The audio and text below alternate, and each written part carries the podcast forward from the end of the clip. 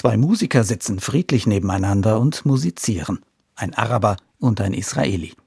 Klingt gerade eher wie ein frommer Wunsch, ist in einem ganz besonderen Orchester aber schon lange Wirklichkeit.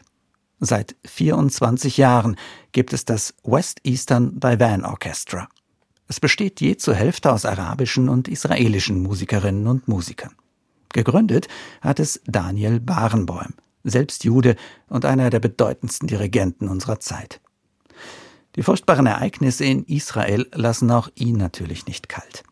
In einem Zeitungsbeitrag schreibt Barenboim, Menschlichkeit ist universell.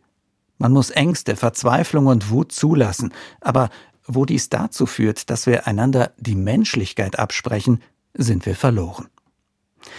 Ich finde, dieses besondere Orchester, mit dem Barenboim immer wieder arbeitet, ist ein tolles Bild dafür, wie es sein könnte und sollte.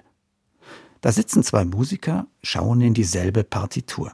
Sie können nicht gegeneinander spielen, sonst ginge alles schief. Wenn ein Orchester klingen soll, gibt's nur einen Weg. Aufeinander hören, die perfekte Harmonie finden. Das geht nicht von selbst. Das muss man üben, intensiv proben, immer wieder. Barenboim sagt, über die Jahre haben wir durch diese Gemeinsamkeit des Musizierens gelernt, den vermeintlich anderen besser zu verstehen auf ihn zuzugehen und Gemeinsamkeiten in unserer Menschlichkeit und in der Musik zu finden. Wie wunderbar wäre es, wenn das irgendwann auch im ganz Großen gelingt.